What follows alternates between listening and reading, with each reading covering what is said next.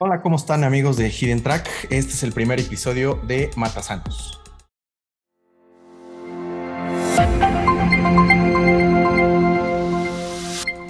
Eh, para este primer episodio ya les habíamos hecho un, teaser este, la semana, hace un par de semanas, ¿no? En, nuestro último episodio donde estuvo Beto como invitado.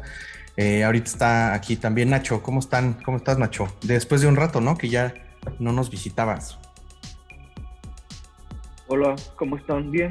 Este, sí, después de un ratito, pero feliz de estar acá otra vez. Qué chido. ¿Cómo estás, Beto? Bien, bien, bien. Un poco desveladillo, pero bien, muy bien. Muy contento igual de saludarlos y de verlos.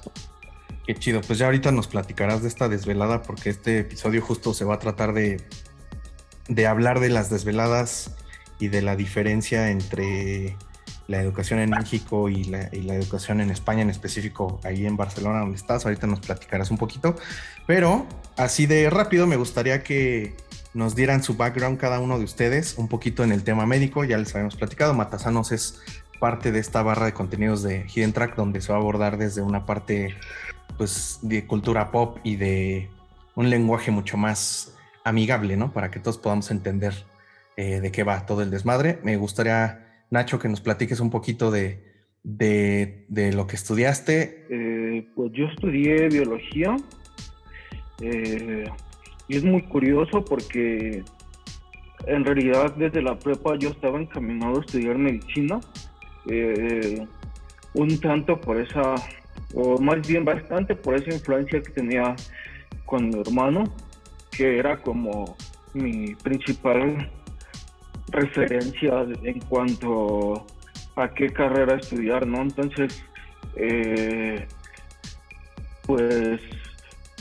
en esos años de la prepa era como mi plana y eh, pues al mismo tiempo se da que voy viendo cómo mi hermano va este avanzando en esa carrera y medicina y, y, voy conociendo de manera directa o indirecta eh, cómo es eh, una carrera bastante complicada y demandante. Eh, entonces empecé a cuestionarme si, si iba a tener como la vocación para, para estar ahí.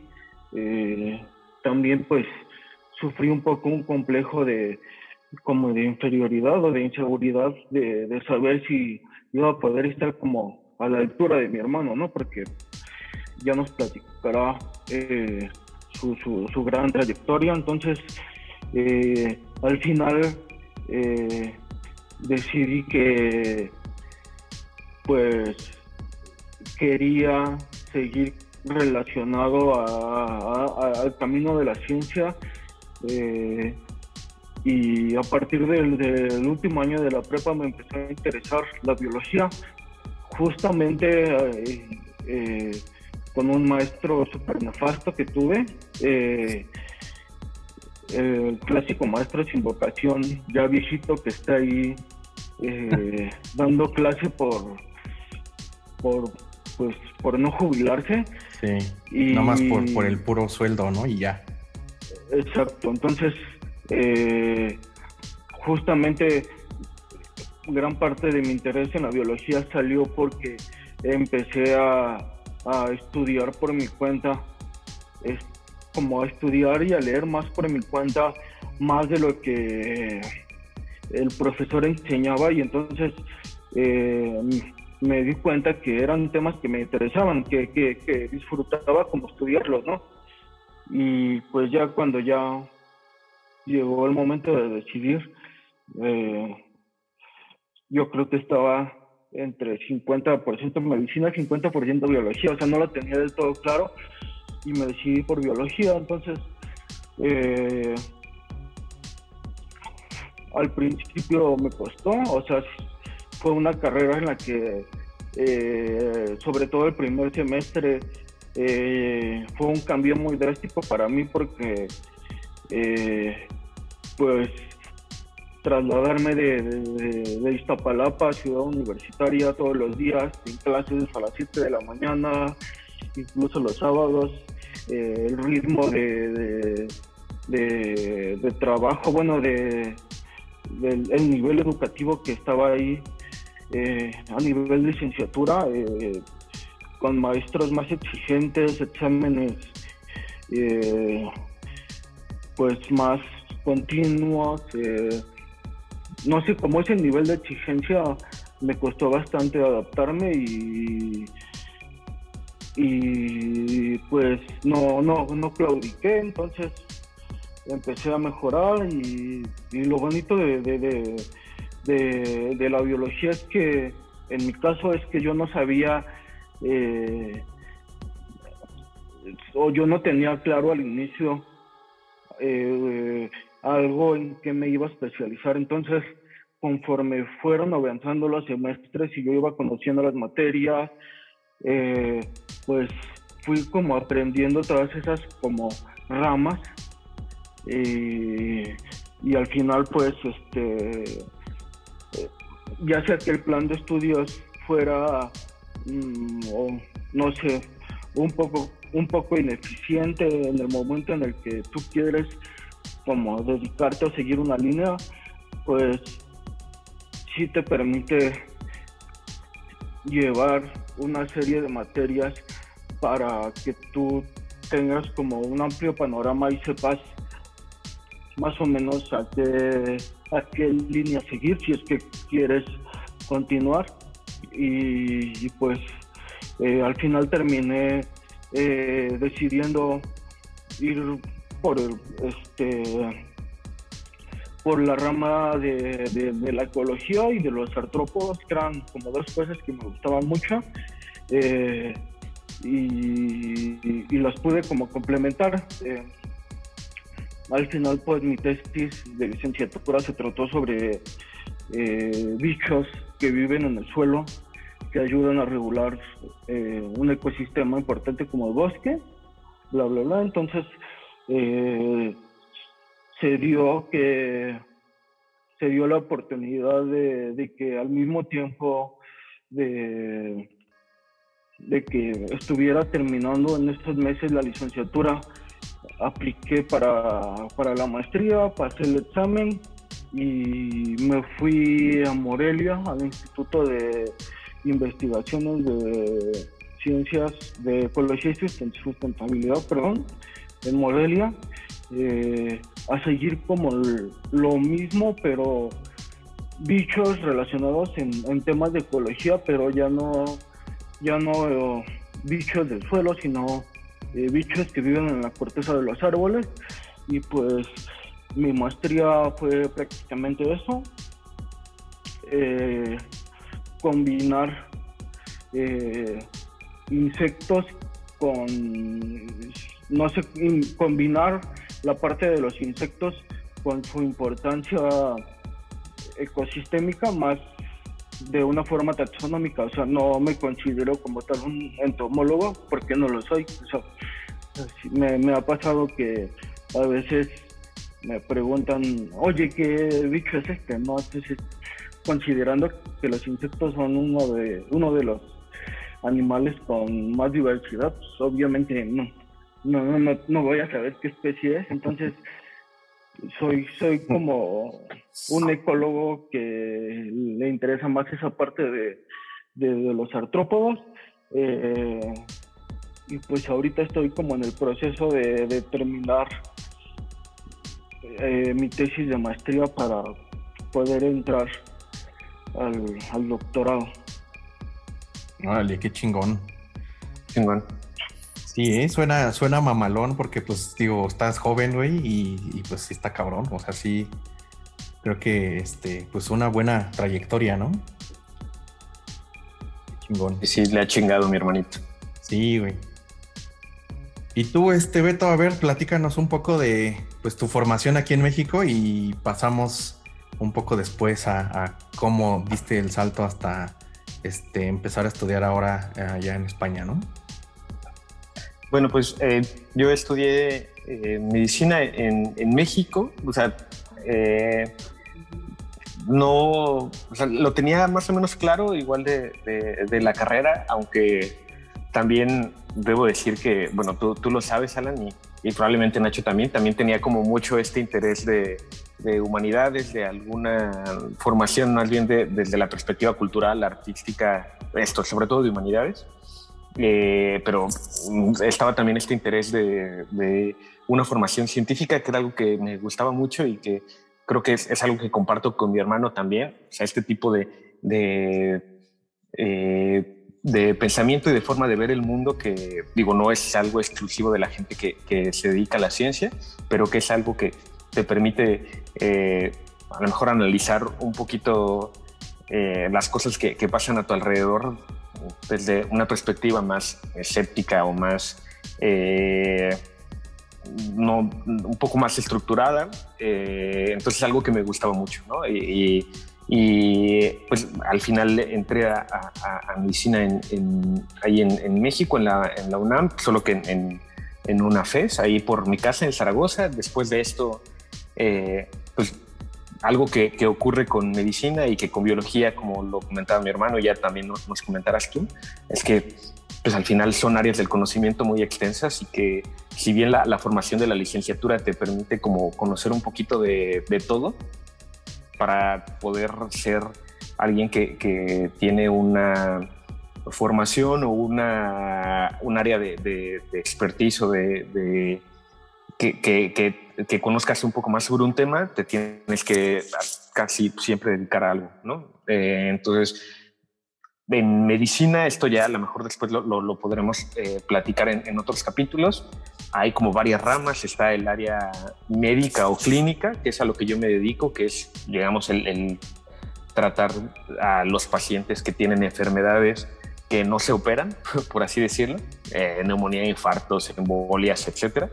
Y está el área quirúrgica, que es el área que se encarga de pues, tratar las, las enfermedades que se tienen que operar eh, sea la que sea, y está el área de, de, la medicina que se dedica a, no sé, a pruebas más específicas y que a lo mejor no tienen que ver con el contacto con los pacientes, como la gente que hace radiología o anatomía patológica y que se dedica a ver biopsias. Entonces hay, mientras tú estás en la carrera, te más, más, vas más o menos dando cuenta de cuál es el perfil que, o sea, ¿cuál, cuál es tu personalidad, qué es lo que te gusta, qué es lo que no te gusta. Y pues, al final a, mí yo tenía muy claro que, que, lo que me gustaba era esta área clínica, que es al final un área un poco más eh, científica, un poco más ñoña, por, por así decirlo. Y eh, hice una especialidad que se llama medicina interna, que es básicamente el tratamiento de adultos que tienen enfermedades graves y que mm, casi siempre están hospitalizados o que, no sé, que están muy mal, por así decirlo. ¿no? Y dentro de eh, esta especialidad hay varias ramas que se enfocan un poco en, cada órgano, en cada sistema, y es como el camino que hay que hacer, que esto es eh, la forma en la que funciona la, la, la, formación académica de, un médico es, eh, haces la carrera, luego haces una especialidad que suele ser troncal, que aquí en España es un poco diferente, ya lo veremos, eh, ya sea clínica o quirúrgica, por ejemplo, ¿no? Y, si haces una especialidad clínica, después puedes optar, no sé, por hacer eh, gastroenterología, oncología, neumología, cardiología, neurología, reumatología, etcétera, ¿no? Y si te vas por una especialidad quirúrgica, a lo mejor después ya te vas por eh, neurocirugía, cirugía vascular, cirugía cardíaca, eh, cirugía oncológica, etcétera. Entonces, básicamente es son como las grandes divisiones. Yo mm, ahora terminé la, bueno, que, terminé la, la, especialidad en medicina interna en México, estuve un tiempo trabajando esto como internista en hospitales, en la atención de pacientes adultos eh, y eh, pues eh, yo tenía ya desde que hice esta especialidad el interés en formarme como gastroenterólogo, que pues bueno, es esto, las enfermedades del, del aparato digestivo. Y eh, entre una situaciones sociales, familiares, económicas, eh, de interés formativo, académico, eh, etcétera, me hicieron plantearme la posibilidad de, hacer la formación fuera de México y de, pues, no sé, buscar otro tipo de calidad de vida. igual ya hablaremos sobre esto, de cuál es la diferencia entre cómo vive un médico allá, acá, o cualquier otro sitio. y pues hice un, una oposición o un examen eh, para poder acceder a la especialidad aquí, que es un proceso que tal vez podamos eh, después desglosar con un poco más de calma cuáles eh, los trámites que hay que hacer, qué es lo que hay que homologar, que es algo tardadísimo. Y pues hice este examen y pues bueno, ya tuve la oportunidad de, venir aquí a, hacer la, la especialidad de, de, gastroenterología o digestología, como le dicen aquí, que son las enfermedades del aparato digestivo. Eh, y es en lo que ando. O sea, realmente es esto. Soy un residente. Es la forma en la que se le llama al, al médico que está haciendo una especialidad. O sea, eres estudiante de medicina, después eres un interno que eh, es el que está como aprendiendo un poquillo de todo en el hospital, luego eres un pasante que te puedes ir a un pueblito o a, algo a, a, ver un poco como de medicina general y después si, si te interesa, pues ya haces la residencia o te vuelves residente para especializarte en lo que quieras y pues ya después de ahí sigue, ¿no? O sea, es, es, es, una carrera que todavía me falta mucho. Lo que decía mi hermano, esto de la gran trayectoria, nada que ver, o sea, no voy ni a la mitad del, del camino de lo que se podría lograr porque no sé, eventualmente también me gustaría hacer un PhD o hacer un poco más de, de investigación un poco más seria, como lo está haciendo ahora mi hermano. Eh, y pues en eso estoy estoy ahora en, en esta parte de, de, la vida que se llama el no dormir y el, y el estar en el hospital todo el día, eh, pues aprendiendo lo que es el trabajo de un, de un gastroenterólogo. Sí. Y pues eh, así, así es más o menos la, un poquillo el, el resumen de, de, lo que ando haciendo por acá. No, está cabrón. Ahorita de, de, años de estudio, ¿cuántos llevas entre esta primera etapa, luego cuando te haces, eh, bueno, estudias lo de medicina interna? ¿Y ahorita cuántos años llevas ya de...? Bueno, el, el problema es que hubo un gap, un, un, espacio ahí de cuatro años entre que terminé de medicina, medicina, interna y me vine aquí a formar como gastroenterólogo, que, que, que, esto fue sobre todo por trámites. ¿eh? Entonces, uh -huh. normalmente en, en México eh, y en muchas otras partes del mundo, la carrera de medicina dura de seis a ocho años. En México son seis años y medio, en otros países suelen ser seis, en Estados Unidos son ocho, cambia un poco. Uh -huh. eh, incluyendo esto, o sea, suelen ser cuatro años de formación como más académica en la universidad, empieza a ser un poco hospitales y así, pero es más como una formación teórica, por así decirlo, ¿no? Luego el quinto año, que es esto que les comentaba, que es el internado, que es pues, vivir en el hospital y igual estar haciendo guardias, aprender un poco de todo y es lo que también te permite ver qué te gusta o no. Luego el año de servicio, ahí van seis, seis y medio, ¿no? Luego medicina interna, que bueno, en promedio las especialidades en México duran cuatro años, son, fueron cuatro años más, y ahora esta especialidad de, de, de, gastroenterología, que son otros cuatro años, entonces de los cuales llevo, estoy en el segundo. Entonces digamos que como médico, eh, pues que, que, me titulé en el 2012, voy a hacer 10 años, por así decirlo, pero formándome un poco menos por esto, ¿no? De que hubo un espacio de que eh, estuve trabajando, ¿no? Más que, sí. que haciendo la especialidad. Eh, y pues, no sé, hoy hay casos de, de, del área que quieras, de que, no sé, es, es, una especial, es un área en la que la gente suele salir muy mayor de, de muy grande de cuando terminas de estudiar y si es que terminas, ¿eh? porque luego hay gente que se mama y sigue haciendo cosas, Ajá. pero es algo que ocurre, ¿no? Que, sí. que y, y, luego como aparte, sobre todo en México, suele no, es duro, ¿no? Tienes que depender de, de tus padres o de tener como algún ingreso extra, porque si no está muy complicado. Sí. Es, es, una carrera en la que sales muy tarde de tu casa también. O sea, banda que tiene 30, 32 años y sigue viviendo con sus papás. O sea, y esto lo viví yo, lo vivieron muchos de mis compañeros. O sea, sí. que no tienen como esta capacidad de ser independientes económicamente porque, porque no te da. O sea, porque sí. pues tienes que estar estudiando uh, antes de, de trabajar. Eh, pues eso, pues eso, esos añillos ahí ando dedicándome a esto, a este desmadre. No, pues también está cabrón. Eh, y pues bueno, tú, eh, pues bueno, tú has estado trabajando en, en esta área también, ¿no? Bueno, cuento, cuéntanos un poquillo, que digo, es un enfoque muy diferente, muy, muy interesante también, pero al final también te, te has involucrado en esto, ¿no? Sí, curiosamente desde que salí, bueno, de hecho todavía estudiaba y empecé a hacer un, el servicio social en una asociación civil que todavía existe, se llama MEXFAM. Eh, es básicamente el área médica, tenía o tiene programas este, aquí en ciudad y en, zonas rurales para llevar, pues básicamente educación sexual a, este, sobre todo a jóvenes, ¿no? Y jóvenes adultos. Y por ahí tienen también programas y todo para, pues ya para gente más grande, eh, pero todo en ese sentido, ¿no? Más de, educación sexual, este, reproductiva, tomo este, este desmadre de, pues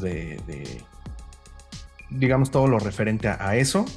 Estuve haciendo cosas, digo, de, formación, pues yo estudié la licenciatura en diseño y comunicación visual. Entonces, pues yo, la verdad es que sí, siempre fue como ese mi, mi, mame, ¿no? O sea, desde joven me acuerdo que me gustaba mucho todo lo que tenía que ver con publicidad, todo lo que tenía que ver con cosas de foto, cosas de este, animación, de dibujo, de como que en general la producción audiovisual. Entonces, aparte, pues me gustó muchísimo. Entonces, por ahí me fui. Y curiosamente les digo, pues desde esa, desde que yo salgo y empiezo a, a tener mi primera experiencia, me voy al sector salud. Eh, ahí estuve un buen rato en Mexfan, como tres años, tres años y cachito. Después estuve siete años, casi ocho años en la otra empresa que justo salí el año pasado. Y también era del sector salud, ¿no? Aquí en este caso era el sector, ya era un sector este, era un corporativo, o sea, ya era un nivel, digamos, más elevado, ya sin tantos temas de, pues ya sabes, de que no hay presupuesto, de que todo tiene que ser gratis, de que no hay, no hay este, mucho cosas de publicidad o algo, pues porque no hay, lo, eh, no es este, no es prioridad, ¿no? En, ese sentido. Entonces, en esta nueva empresa donde estuve, que se llama Vitalmex, eh, pues fui el encargado, digo, hice muchas cosas en esos casi ocho años pasé de hacer comunicación interna, comunicación externa, marketing digital y a ser pues el líder de un área de comunicación y relaciones públicas y ya viendo temas de la participación en congresos médicos a nivel nacional. De hecho, por eso también me llevó una vez a ir a Costa Rica, también justo a un, a un congreso que, estuvimos allá este, una semanita. Eh, y pues la verdad es que muy padre y como dices, o sea, yo desde, ese, desde esta parte, pues sí, nada que ver con, con este, con, la parte pues científica y demás. Lo mío pues sí, tal cual es humanidades. Es este pues más cercano a las artes, un poquito ya más hacia la parte de publicidad y todo en estos últimos años. Y en cuestiones de relaciones públicas, ¿no? También de dos años y medio, tres años para acá. Eh, y pues me ha tocado justo eh, ver mucho el tema con médicos, ¿no? Sobre todo entrevistas, ver sus trabajos, que me expliquen cuestiones como del funcionamiento de algunos equipos médicos, que esto ya son más con, con ingenieros biomédicos que, que, más que con médicos, pero pues al final va de la mano y luego pues las cosas que te platican o las cosas que veo en avances tecnológicos, este, pues dices, órale, cabrón, ¿no? La primera vez que yo vi un robot de estos de los Da Vinci, dije, ah, la verga, ¿no? O sea, está muy cabrón, o sea, yo lo veía ahí funcionando en un stand y dije, no, esto ya es otro pedo, ¿no? O sea, me tocó igual estar en congresos de, cirugía robótica, congresos de neumología, de cardio, este, de urología, este, de, digo, la verdad es que sí ha sido como muchísima este, mi experiencia en ese sentido, pero tal cual, este, pues es algo que me ha gustado, la verdad es que fue como de, eh, pues el azar que me llevó a, pues básicamente estos también llevo, que son 20, 10, como 11 años ejerciendo, 10, como, no, como 12 años ejerciendo, y siempre ha sido al menos en el tema, digamos, de, em, eh, empleos formalmente con, una empresa, este, pues han sido del, área médica, del sector salud. Este, y bueno, pues ya lo que hago de freelance, pues ya son como otro tipo de sectores y demás, pero la verdad es que se vive muy padre ese, esa experiencia y luego dan ganas de aprender otras cosillas, ¿no? De, ver este tipo de, equipo médico o estas conferencias que me toca echarme eh, pues la participación en los congresos, digo, no es como que estuviera todo el día ahí, porque mi labor era la producción de los stands, que funcionara todo bien, que hubiera los videos necesarios, los materiales, este, los registros y todo este desmadre, que la web funcionara, hacer transmisiones en, redes sociales y todo este tema.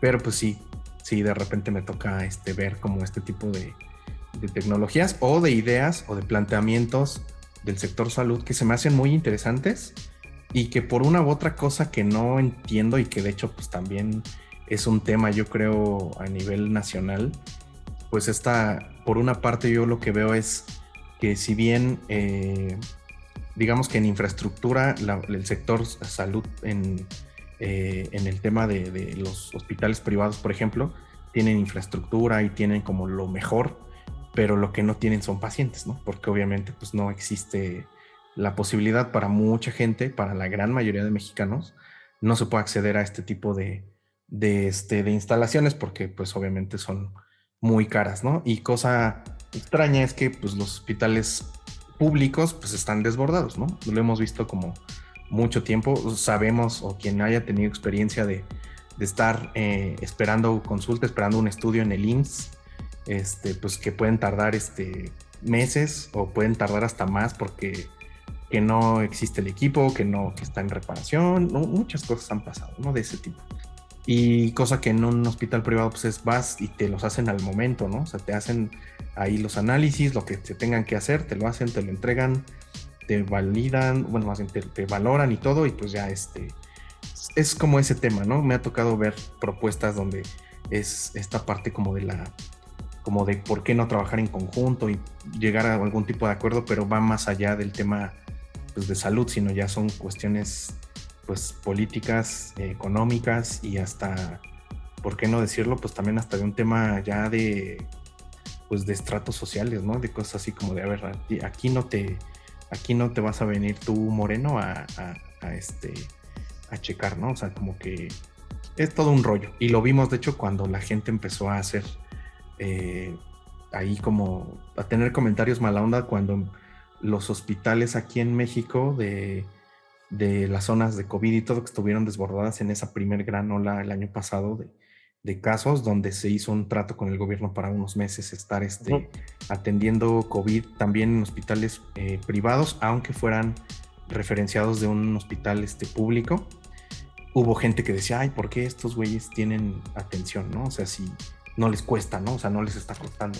Y era de, güey, o sea, todo esto es más grande, ¿no? Es más grande que todos nosotros. O sea, pero aún así existía este tipo de, de ¿cómo decir? ¿Cómo se llama? No es racismo, es este clasismo. Exacto, de clasismo. Entonces, es un desmadre muy complejo. Y digo, me ha tocado eh, trabajar en, ambos sectores, ¿no? Público, privado, o sea, en el sentido de que se le da atención a ambos, este, al menos desde la desde mi perspectiva y de la parte pues, de publicidad y todo, pero bueno, vas aprendiendo, empapándote de todos estos temas que pues son pues muy, muy importantes, ¿no? Para, pues sobre todo para que el sector salud y todo mejore, ¿no? Las condiciones de atención y todo mejoren aquí, que pues obviamente está, está muy cabrón. Y digo ya ahorita pasando, ahorita que, que hablamos de, de, esta, digo ahorita YouTube debes tener un poquito de, de, noción de, sobre todo de lo cómo, de cómo funciona, ¿no? El sector salud, en este caso ahora en España, las diferencias que tú ves de una, digo, de la formación que ya nos dijiste, ahí varía dependiendo de cada país y todo, pero en el sentido de cómo es, o sea, cómo es estar en un hospital en España, ¿qué es la gran diferencia que tú ves como en la cuestión de la atención de la población en España con respecto a la que te tocó vivir por varios años aquí en México? Eh, bueno, es, algo que, tiene también que ver con, la formación y con cómo te preparas para, ser un especialista y que también fue uno de los motivos por los que quise venir aquí. Eh, yo creo que las diferencias más grandes es que la sanidad aquí es pública y es universal. Entonces, eh, hay medicina privada, o sea, la gente puede pagar un seguro de gastos médicos que le llaman mutua y también hay forma de que si tiene alguna patología que a lo mejor no es grave o grave o lo que sea, se puede ver de forma privada y sí es un poco más rápido. Y, pero la medicina pública es universal. Y te estoy hablando de que si tú tienes eh, cáncer, si necesitas un trasplante, si eh, tienes una enfermedad neurodegenerativa eh, grave, si tienes una enfermedad crónica que requiere tratamientos eh, costosos de larga duración, no sé, alguna enfermedad autoinmune, lupus, lo, lo, que quieras, si necesitas una cirugía compleja, eh, la sanidad lo cubre al 100%. Entonces, tiene la ventaja de que, por un lado, la población aquí es, eh, sí, tiene más acceso a, un sistema de salud de calidad y es un poco más cercano, además de que está descentralizado. O sea, esto quiere decir que comparándolo con México, que es un país en donde hay hospitales grandes y hay hospitales de referencia potentes, por así decirlo, en las ciudades grandes solamente, o sea, en la Ciudad de México, en Monterrey, en Guadalajara, a lo mejor en alguna otra ciudad eh, más o menos mediana. Eh, aquí prácticamente cualquier comodidad autónoma tiene hospitales enormes, entonces la gente no necesita movilizarse, como ocurre en México, que a lo mejor hay gente que tiene que ir de, otros lugares de la República o a la Ciudad de México o a alguna otra ciudad grande para poder atenderse. Entonces aquí prácticamente en donde vivas, ya sea en las Canarias o ya sea en, en Galicia, donde sea, vas a tener un hospital que, que vas a tener todo y todo es todo, ¿no? Eh, a lo mejor sí habrá sus tiempos y, y demás, pero tienes acceso a todo y no pagas nada. Eh, y eso desde la perspectiva de, alguien que se está formando, de que está haciendo una especialidad, pues también eh, eh, implica que te expongas a, a, esto, a los tratamientos de primera línea, o a, lo que se tiene que hacer realmente en la atención de un paciente. O sea, algo que yo vivía ya, específicamente en esta área de la medicina interna, a pesar de que estaba en un hospital que se podría decir que era como el hospital de referencia de mi, de mi especialidad en la Ciudad de México, era que a lo mejor tú lograbas diagnosticar al paciente y muy chingón y todo, y ya decir, bueno, tiene esto. Y lo que hay que hacer es dar este tratamiento, esta quimioterapia, esta terapia celular, etcétera. Pero si el paciente no tenía dinero o seguro de gastos médicos mayores, o si no estaba afiliado a algún tipo de seguridad social que le pudiera subrogar el tratamiento, no puedes hacer gran cosa.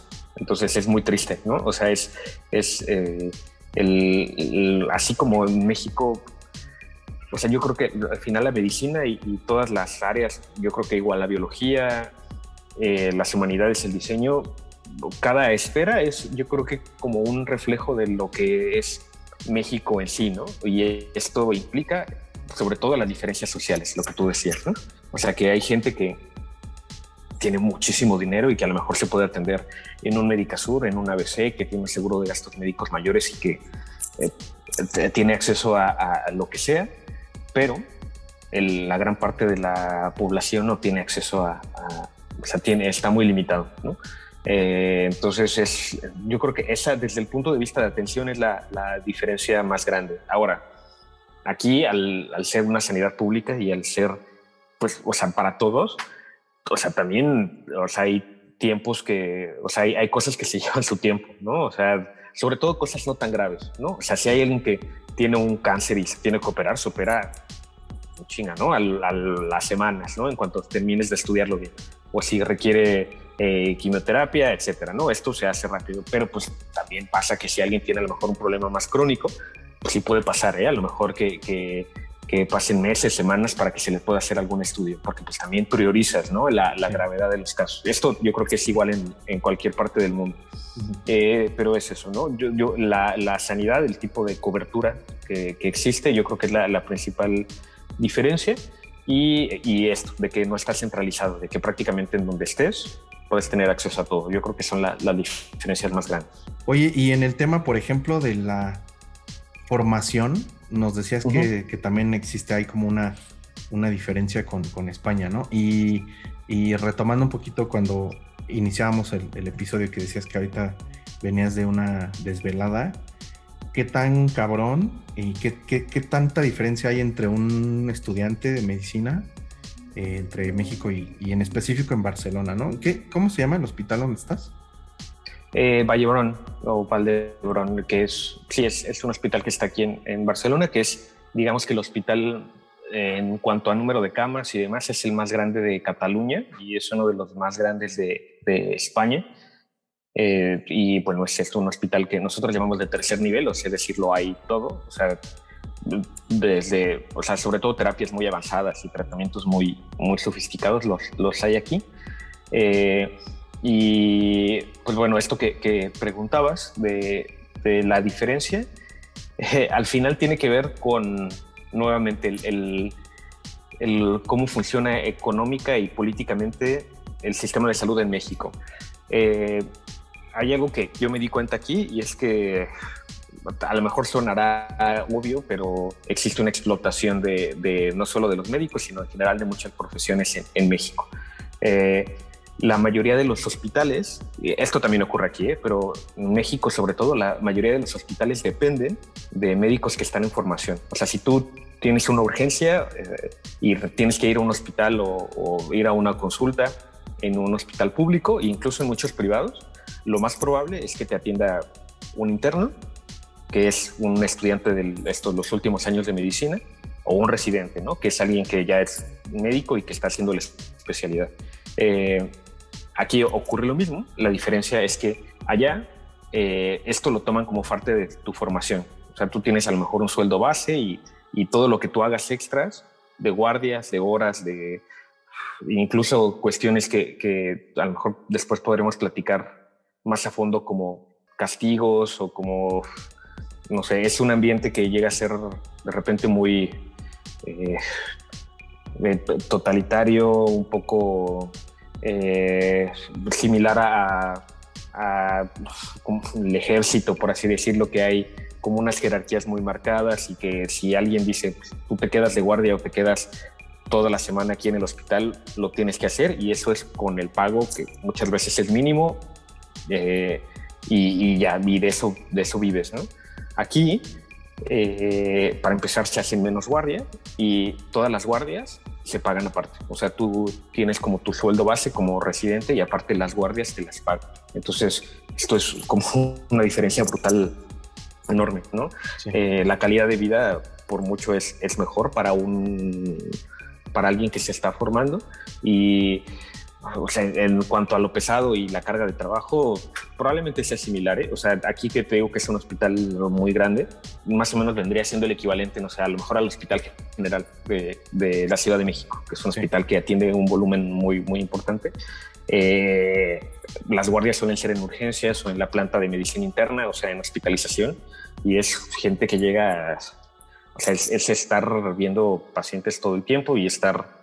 Eh, yendo y viniendo, estar haciendo, eh, pues, o sea, lo que implica la práctica clínica, todo, todo el tiempo. Entonces sí, acabas bastante desgastado, pero pues también es cierto que suele ser eh, en, los espacios en los que aprendes más, o sea, es el exponerte a este tipo de actividad clínica al final es lo que te acaba formando. Es, es como, como vas aprendiendo, ¿no? Obviamente está la parte que tienes que estudiar y todo, pero eh, pues es, lo que hace que, que, al final aprendas cómo hacer las cosas, ¿no? O sea, no es lo mismo leer cómo tratar un infarto o cómo tratar a alguien que tiene una embolia o cómo tratar a alguien que tiene una neumonía al ya hacerlo, ¿no? Al, al ya estar ahí y, y enfrentarte a la práctica diaria o con alguien que está inestable, grave y que si no eres lo suficientemente hábil, las cosas pueden salir muy mal, ¿no? Afortunadamente, pues nunca estás solo, o sea, siempre hay alguien, o sea, es un equipo. Eh, y, pues, o sea, pues ahora es, esto, ¿no? Lo que platicamos, estoy, tuve guardia anoche y fueron 26 horas, ¿no? O sea, un día y poco más. En México solía ser, no, o sea, que tenías una guardia que llegabas en la mañana, te quedabas hasta el otro día y luego ese día te tenías que quedar todavía hasta la tarde, hasta que casi que terminara tu turno. Y hay hospitales en donde se maltrata mucho a, la gente, no sé, en, alguno de los hospitales donde yo estuve haciendo prácticas como estudiante, a los residentes, cuando llegaban les decían, tú te quedas aquí un mes guardado en el hospital y es, era como un sistema para ver si la gente aguantaba porque muchos renunciaban, ¿no? Al final lo hacían como con este objetivo, ¿no? De, ver si te podían romper y de si tenías como la, esto, ¿no? La, la capacidad de soportarlo. Y está mal, güey, está de la verga. o sea, esto algo, es algo que aquí, es algo que aquí no ocurre así y que estando allá lo ves como, bueno, pues es que es la forma, ¿no? O sea, es que si no, ¿cómo voy a aprender?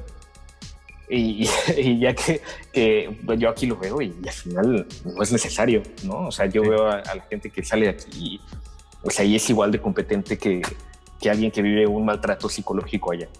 Eh, al final es, también es una carrera, como se podrá intuir, en la que hay muchos egos, en la que eh, la gente, hay de todo, ¿no? Hay de todo tipo de personalidades, pero que la gente eh, suele ser muy cabrona con la gente que está abajo.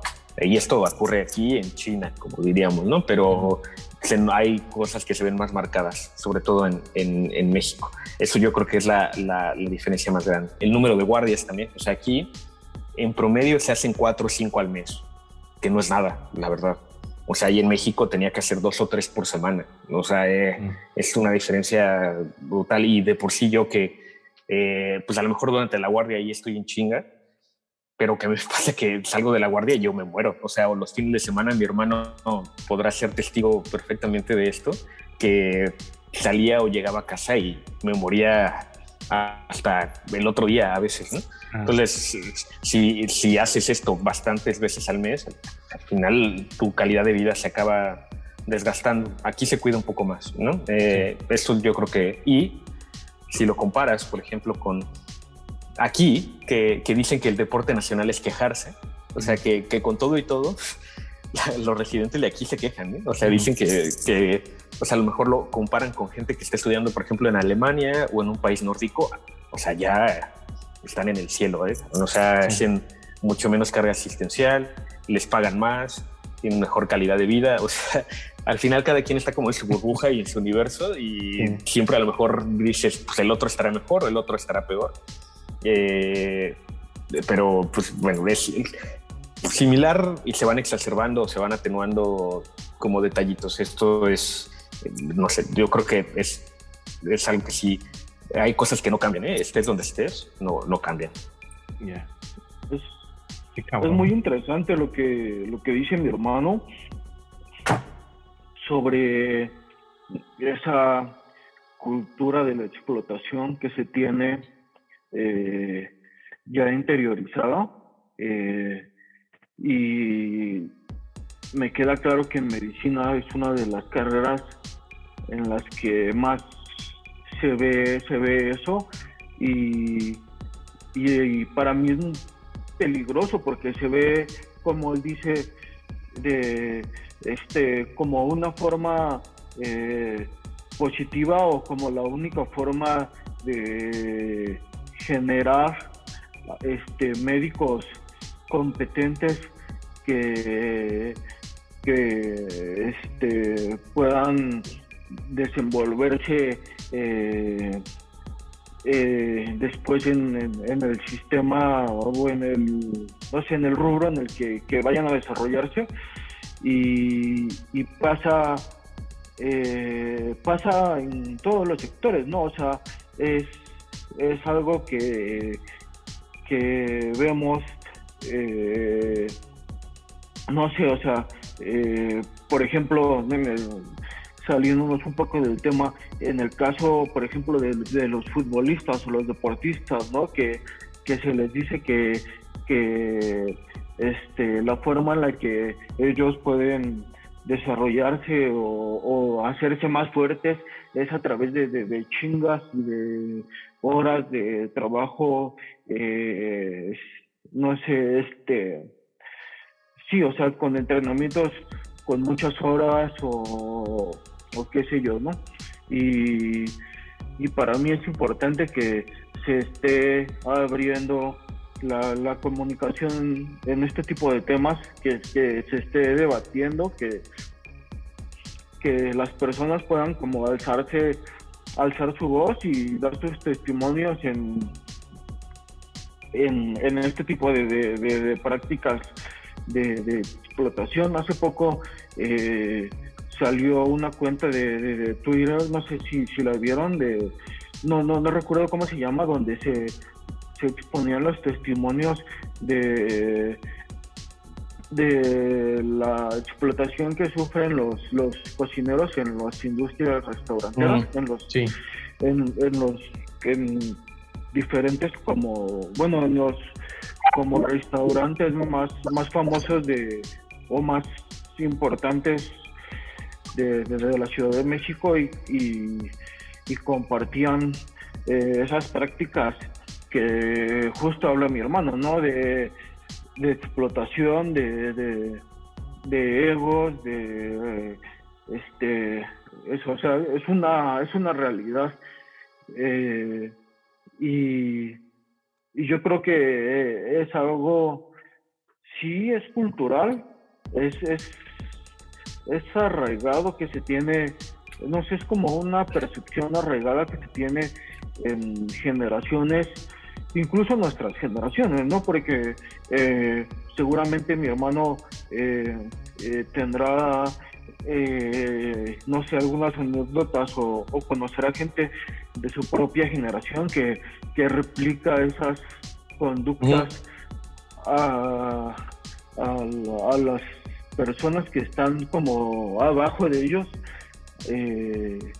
este, entonces, eh, pues es, es, muy alarmante porque eh, no, no, no estoy muy seguro, pero me parece que medicina en México es de las carreras en donde se tiene una alta, una mayor alta de suicidio. Eh, este y, a veces hasta se ridiculizan, ¿no? O sea, cuando se trae este tema de cuando se trae este tema Ah, no sé, por ejemplo, en las redes sociales, eh, para la población en general es muy fácil decir, es que son débiles, es que...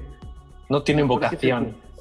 no tienen vocación y, mejor que se suicide a tener un médico incompetente que en un futuro este, no va a aguantar la presión, ¿no? Entonces, este, yo, yo creo que, que eh, para mí es esperanzador que, ya se esté hablando de esto, que se esté trayendo a la mesa y, y que ojalá que, las siguientes generaciones de profesionistas, no solo de medicina, de, la rama de la, de la que sea, eh, pues se cambie un poco esta cultura de, del aprendizaje eh, y sobre, sobre todo encontrar un punto medio, ¿no? O sea, no se trata de, de, no sé, algunas personas creen que lo que uno quiere son profes barcos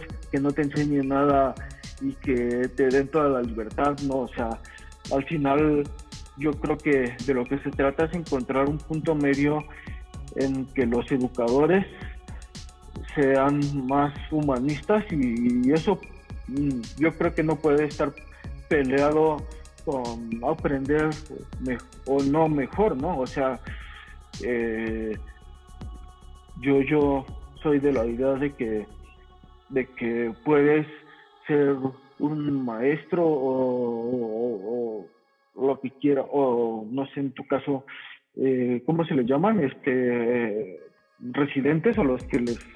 Ah, bueno, los que ya terminaron, que bueno, son adscritos en México o adjuntos aquí, que es la gente ya senior, los que ya acabaron y que son los que se podría decir que ya son especialistas formados.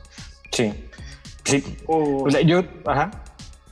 O no sé, o, los investigadores, ¿no? Con el que, que, lo vemos, que lo veo yo mucho aquí en biología, ¿no? Que que hay mucha lucha de egos en, investigadores que tienen este pues cierto reconocimiento y, cierto como poder y que a veces se les teme por las conductas este que, llegan a tener con, con los alumnos que tienen y, y porque tienen poder y lo saben, ¿no? O sea, saben que tienen el poder de... O sea, yo creo que diste en el clavo, que es algo cultural eh, y, que lo ves sobre todo con gente más mayor, como decías, que tiene de repente conductas eh, no solo violentas, sino o sea, misóginas, machistas, represoras, eh, muy conservadoras. Y parece que está cambiando, obviamente conforme vaya evolucionando, vaya tendrá que cambiar, pero todavía se ve. O sea, yo todavía lo, veo allá. Y, creo que el, otro determinante es lo difícil que llegas también ser el formarte como médico o al hacer una especialidad. O sea, sobre todo en México, que salen un chingo de, médicos que terminan la carrera cada año, así miles, miles, miles, y el número de plazas que hay para poder hacer la residencia la especialidad son muy pocas, entonces tienes que hacer un examen que es un examen que muchas veces está mal hecho, que es muy difícil, que te tienes que preparar, igual para aquí, ¿eh? pero, o sea, y que hay gente que lo intenta uno, dos, tres, cinco años y que no logra entrar a, la especialidad o gente que al final ya no lo hace. Entonces, como es algo que cuesta tanto trabajo, al final luego eso hace que también tú justifiques este tipo de actitudes, ¿no? O sea, que ya estés ahí en la residencia y dices, puta, me costó tanto trabajo entrar aquí como para que diga, ah, bueno, me voy a ir, ¿no? O, sea, como que lo interiorizas y dices, pues bueno, es, así es, ¿no? O sea, y, ni modo que todo esto que me, que me, costó para entrar aquí lo vaya a echar a, la basura solo porque no aguanto, ¿no? Que, que, yo creo que es lo que dice, y, y, sí, ¿no? Nacho es lo que, yo creo que, que el, abrir estos canales de comunicación, pues tendrán que, que hacer que vaya hacia un lugar mejor, ¿no? Bueno, es lo que esperaríamos.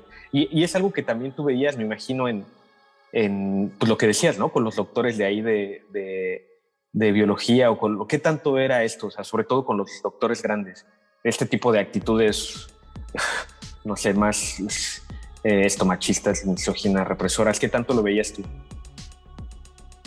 Eh, pues no, no, no, no lo veía tanto eh, en el sentido de que eh, estos doctores, estos investigadores con prestigio tienen mm, a la vez, o sea, cierta fama, cierto reconocimiento, pero tienen esos grupos muy herméticos en los que eh, si tú no eres como tal alumno de ellos, pues no puedes estar como en ese club, ¿no? O sea, solamente lo puedes ver si te llegan como a dar una clase que que muchas veces eh, no dan tantas clases ellos o, algún compañero que te cuente, ¿no? Que te cuente sus experiencias eh, con este tipo de, investigadores que, en algún momento eh, optan más por tener como plazas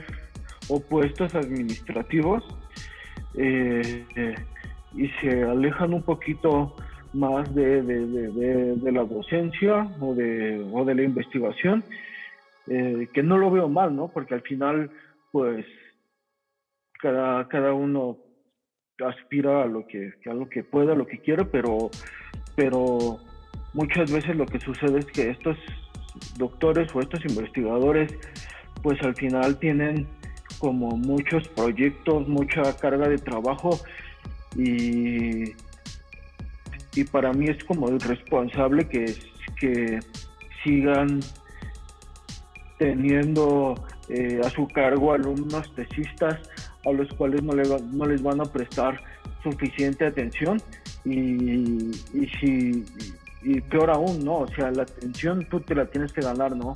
O sea, entonces, eh, pues en ese, en ese caso así me ha tocado verlo eh, obviamente pues hay muchos investigadores este, que son gente súper amable, eh, que sí son en cierta medida estrictos, pero, pero no sobrepasan niveles eh, de acoso, de misoginia, o sea, como tal es muy raro que, lo llegue a ver, es más en ese aspecto de, de creer que, tengas que ser lo suficientemente bueno y esforzarte un poco más para, para, para llegar, en, como dices tú en el caso de, de, que hay pocas plazas, a lo mejor estos investigadores tienen pocos espacios para estos alumnos. Entonces, muchas veces eh, me ha tocado ver que, que hay compañeros que, que con tal de de conseguir que, esos doctores o investigadores sean sus tutores este, o, sus mentores, pues eh, sufren o tienen que, o incluso, no sé, hasta me ha tocado ver que, llegan ahí con palancas, ¿no? O sea, ah. entonces, eh, que no sé, vemos como ahí este falso mito de, la meritocracia. Entonces, pues, eh, no, no, no, no diría que es un ambiente tan explotador, tan explotador, tan, tan como una olla de presión, porque al final pues eso lo ves como dentro de un hospital, ¿no? Y en este caso sería más como en estos eh, grupos o laboratorios aislados. Y, y, pues al final um, eh, mi conclusión o a lo que iba es que es importante que, que se, se, hable de esto y que se incluya eh, se incluya y se normalice hablar de la salud mental en, en este tipo de, de, personas que, que están eh, sufriendo eh, o padeciendo este, estas, estas presiones muy fuertes, ¿no?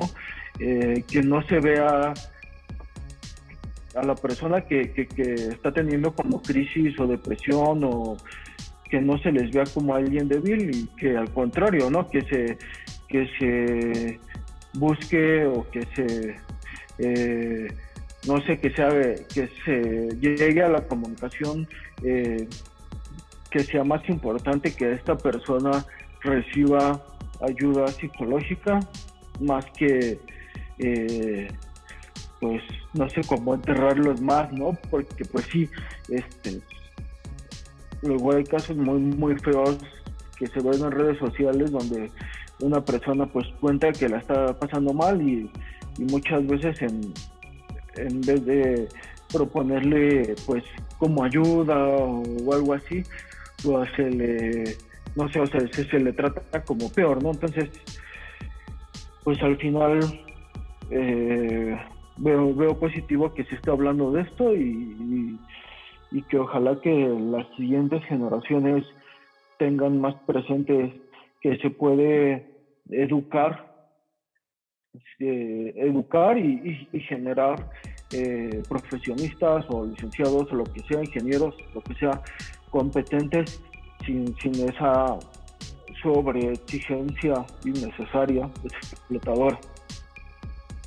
Sí, es, sí, es, es, cierto. O sea, lo que decías incluso hace rato, o sea, la verdad es que la prevalencia, en México no hay mucha estadística, pero la prevalencia de, depresión, ansiedad, lo que decía, suicidio, adicciones, es algo que también se ve mucho en esta área, ¿no? O sea, eh, es bastante alta, ¿no? Y es algo que uno no pensaría, bueno, un poco sí o lo, infiere, pero que, es, que ocurre, ¿no? O sea, es, es, es algo con lo que convives y que tienes compañeros.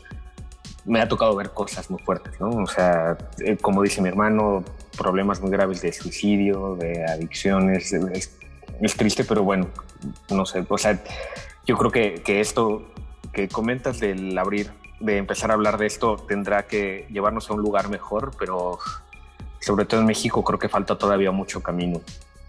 Pues yo, yo lo veo así.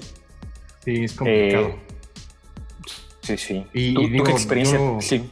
En todas las, las, áreas, ¿no? O sea, bueno, o sea, independientemente de, ahorita lo, lo que decía hace ratito Nacho de, de, los deportistas y eso que han estado hablando de su salud mental, emocional y todo, es todo un rollo también que creo que estaría súper chido este, abordar más a detalle en, en, algún episodio dedicado a eso, tal vez, a la salud mental y demás. Que creo que, y justo, digo, no sé allá, supongo que no, porque en muchos países todavía, pues la salud este, emocional no se trata como tal, ¿no? O sea, bueno, como una enfermedad que, que puedas ir a, a tratarte en el sentido estricto de la palabra. O sea, sé que, por ejemplo, aquí en México, en el INS, llega a haber psicólogos y este tipo de cosas, pero la atención como tan, eh, digamos, como entre psicólogos, psiquiatras y todo, no está considerada como, como una enfermedad, como una gripa o como una lo que sea, ¿no? O sea, sí es, sí es todo un rollo que, por ejemplo, el seguro no te puede o no te cubre ese tipo de ah, cosas. o cuando tú llegas, por ejemplo, a,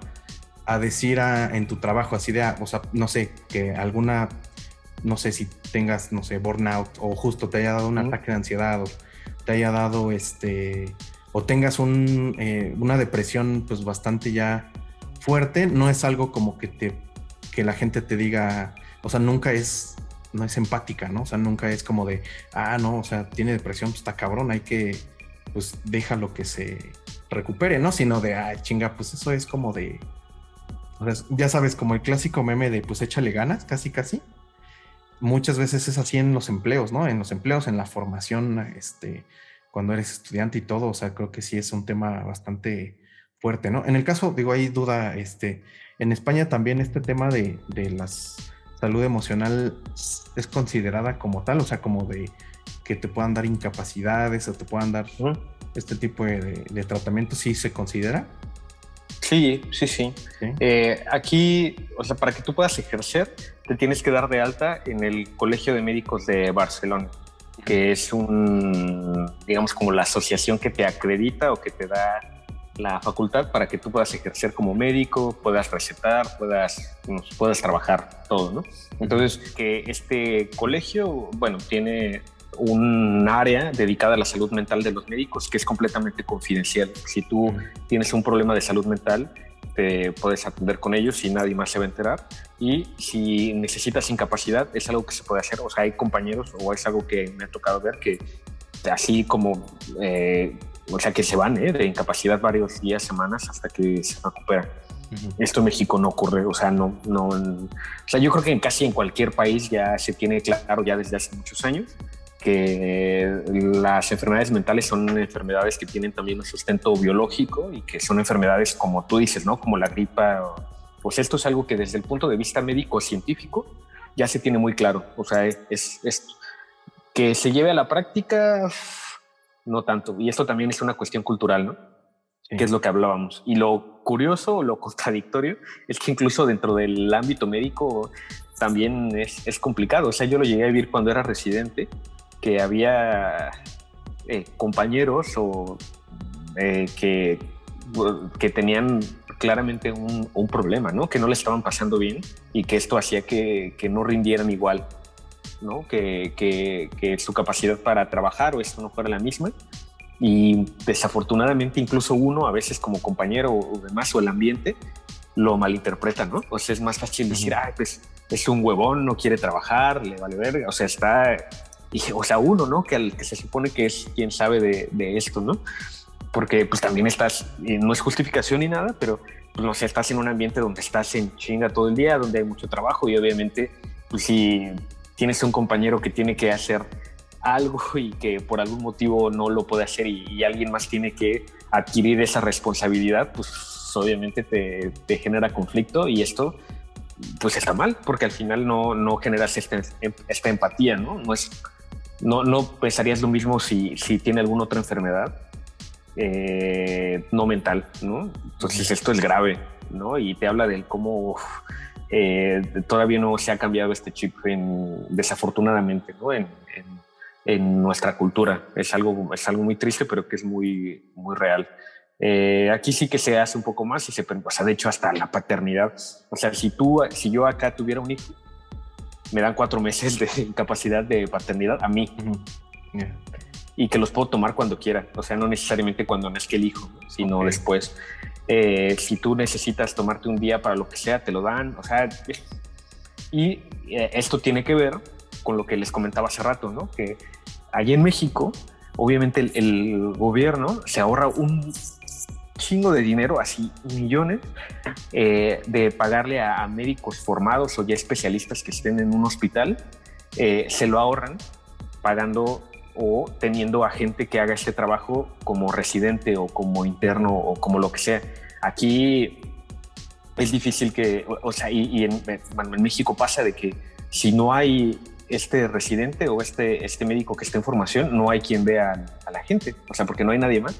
Y aquí sí, o sea, aquí hay muchos adjuntos. Aquí, si tú por algún motivo no puedes ir, aquí sí lo ven muy claro que, bueno, pues tú estás en formación, tú estás estudiando y no eres indispensable, ¿no? O sea, hay alguien ya especialista formado que puede hacer o que tendría que tener la capacidad de hacer tu trabajo. Y aquí se van a huelga a cada rato, ¿eh? o sea, los residentes. O sea, me, me tocó, cuando yo llegué, estaban en huelga porque querían que redujeran las guardias y porque querían que que esto ya se hace librar la guardia, que quiere decir que si tú haces una guardia de 24 horas, sí. en la mañana te vayas. Y esto ya se logró. Y se logró también que si tú tienes, o sea, que tengas por lo menos dos días de descanso el fin de semana. Esto implica que, por ejemplo, yo que tuve guardia ayer sábado, tengo libre mañana lunes. No, no tengo que ir al hospital mañana. Y así como que se respeta estos dos días de, descanso después de una guardia.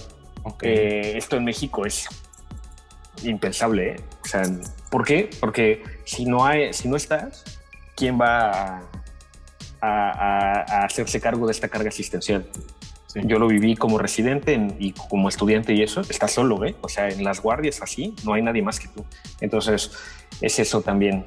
son como otras diferencias ahí que, que, ocurren en, en, diferentes partes, ¿no? De, o sea, sobre todo allá y acá, ¿no? Lo que es lo que yo conozco, lo que no conozco más. De acuerdo. No, pues sí, un chingo de diferencias. Está cabrón.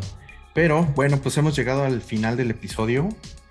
Eh, una plática muy chida, creo yo. Este, me gustó bastante. Espero que ustedes que nos acompañaron la hayan eh, disfrutado igual. Este, y bueno, pues nada, ya es parte de los contenidos de Hidden Track en esta, en este nuevo, eh, ¿cómo se llama? En este nuevo programa que se llama Matasanos. Entonces, bueno, esperamos estar ahí constantemente publicando episodios, ¿no? Y pues igual, Nacho, ya sabes que aquí cuando tú puedas, bienvenido a este o a donde quieras, a Combo Cuates, a, ¿cómo que otra hay? Gaming o al podcast normal o a donde sea, ya saben. Ahora sí estamos publicando casi, casi cada dos semanas. No, sí, que sí. Está súper chido. Pues muchas gracias y pues ahí estamos este, con muchas ideas, ¿no? Para lo que viene para este este programa. Y pues nada, ahí nos estaremos escuchando eh, pues, en, algún episodio más, ¿no? Pues muchas gracias, este Nacho, por estar acá otra vez. Eh, pues gracias a ustedes por invitarme. Eh, es un proyecto que, que luce, luce bien. Me, me, me parecen interesantes los temas que se van a ir tratando. Creo que al final cerramos un poco, eh, pues, este, se, cerró un poco, eh, pues, Oscuro, ¿no? oscuro el tema, pero, pero, pero se vienen, se vienen, este, temas. se vienen cosas chingones. Se vienen cosas, se vienen cosas grandes.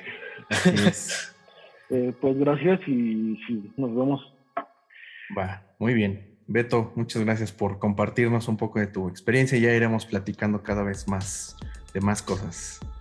No, pues, o sea, yo creo que, está muy chingón. Creo que el, objetivo de esto y, también el nombre tiene que ver un poco esto, es desmitificar un poco esta figura y lo que ocurre en, esta área, ¿no? O sea, y sobre todo ver las cosas negativas, las cosas turbias, un poco darle eh, eh, o sea, que se visualice un poco todo eh, lo que no necesariamente está bien. Obviamente tampoco nos vamos a ir al, lado dark del asunto todo el tiempo. También, eh, pues ya lo habíamos hablado, ¿no? Darle una perspectiva también enfocada a la cultura pop, a, algo de divulgación científica. Ya, ya irán viendo. Pero pues bueno, también me emociona mucho y sobre todo el estar compartiendo con, pues bueno, con mi hermano, que es mi hermano, que es eh, pues es lo máximo para mí y contigo, Alan, que también, pues, o sea, tenemos años de conocernos y, pues, bueno, es, muy chingón estar compartiendo esto.